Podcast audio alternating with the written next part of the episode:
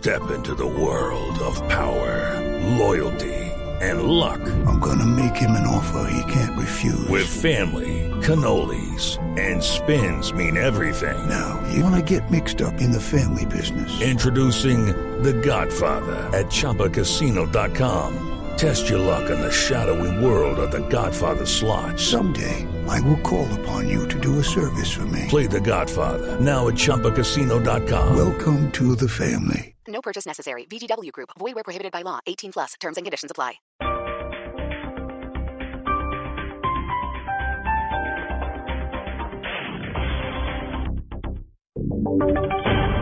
Voces y sonidos de Colombia y el mundo en Blue Radio y bluradio.com, porque la verdad es de todos.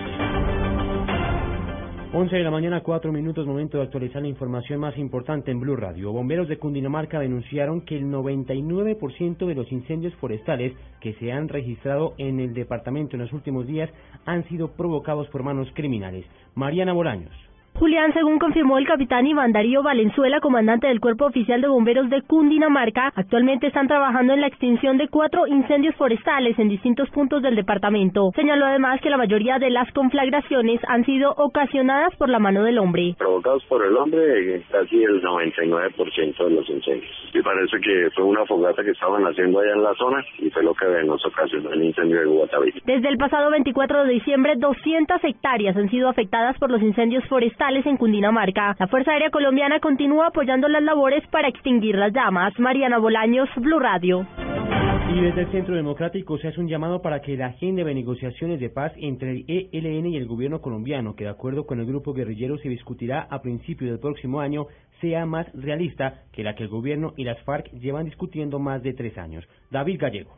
Julián, buenos días. Tras el anuncio del ELN de tener ya completa la agenda exploratoria para comenzar diálogos con el gobierno y estar al mismo tiempo listos para sentarse en una mesa de conversaciones en los primeros meses del 2016, el senador del Centro Democrático Ernesto Macías espera que la agenda del ELN sea más sensata que la planteada por las FARC. A ver, ojalá esa agenda sea sensata y no vaya a tomar el mal ejemplo de los borradores que hay en La Habana o que por lo menos se han publicado sobre el acuerdo con las FARC, porque que si es esa propuesta del ELN es igual a la de la FARC, pues el país va a tener unos problemas muy graves en su institucionalidad y hacia el futuro con nuevas bandas criminales, de tal manera que ojalá esto sea más sensato que lo que hemos visto hasta hoy de La Habana. Macías asegura que el tiempo que demore el ELN en sentarse con el gobierno es irrelevante, mientras que en el acuerdo no se tenga la impunidad que protagoniza el proceso de las FARC en La Habana. David Gallego Trujillo, Blue Radio.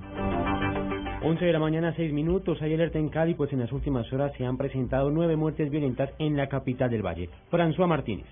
La mayoría de los homicidios se registraron por intolerancia. Uno de los casos más relevantes ocurrió en el barrio Marroquín, segunda etapa al oriente de Cali. Dos personas fueron asesinadas.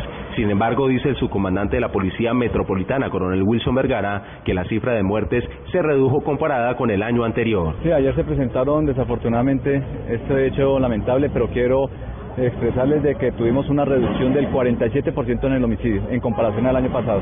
El año pasado se nos presentaron 17 casos, lo que fue el 25 de, diciembre, y este año se nos presentaron 9 casos desafortunadamente. Ahí se han hecho unos controles. Adicionalmente, el oficial explicó que las riñas se incrementaron en las últimas horas en un 3%. Desde Cali, François Martínez, Blue Radio.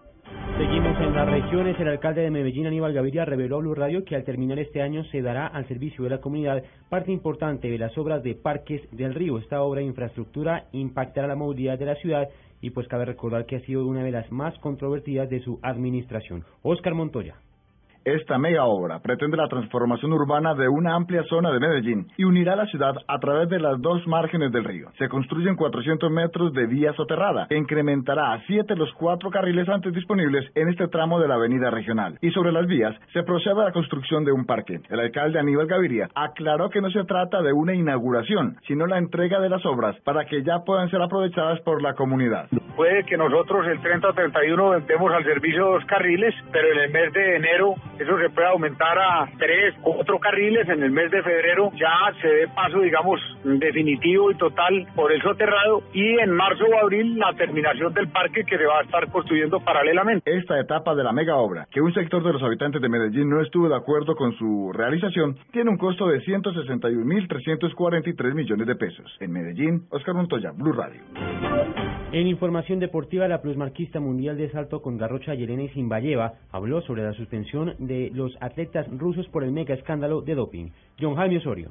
La doble medallista de oro olímpica y tres veces campeona mundial afirmó que pese a la suspensión impuesta a todos los atletas rusos por la Federación Internacional de Atletismo, confía en que podrá competir en Río 2016. Y Zimbayeva, de 33 años de edad, dijo que todavía está en shock luego de conocer el informe de la Agencia Mundial de Dopaje, AMA, que acusó al atletismo ruso de dopaje sistemático. Aclaró que desde hace 20 años rutinariamente ha cumplido con todos los controles y ha reportado a la AMA su agenda de entrenamientos y competencias. Por un trámite jurídico jurídico que se inicia, la mejor garrochista de la historia podría competir en Río bajo la bandera del Comité Olímpico. El atletismo con John Jaime Osorio en Blue Radio. Noticias contra reloj en Blue Radio. 11 de la mañana, 9 minutos, noticia en desarrollo. A través de la cuenta oficial, el equipo de paz del gobierno que negocia en La Habana con la guerrilla de las FARC responde a las denuncias hechas por los líderes guerrilleros desde la capital de Cuba sobre los funcionarios que estarían impidiendo o que estarían entorpeciendo el proceso de indulto. Abro comillas, preocupa el lenguaje FARC. Timochenko convirtió en disputa pública gesto de confianza. Colombianos esperan de FARC más moderación y menos pelea. Quedamos atentos porque la policía israelí abatió a un palestino que trató de apuñalar a un agente cerca de la ciudad vieja de Jerusalén. Pocas horas después, en Cisjordania, un, un palestino a un soldado israelí a atropellarlo con su coche, tras lo cual el mismo herido resultó por los disparos de la fuerza de seguridad. Otra noticia en desarrollo, la presidenta de Brasil, Dilma Rousseff, sobrevoló algunas ciudades inundadas por causa de intensas lluvias que han caído en el sur del país y su gobierno ya anunció una ayuda inmediata de 6,6 millones de reales, algo así como 1,8 millones de dólares para los damnificados. Ampliación de estas y otras noticias en www.pluradio.com.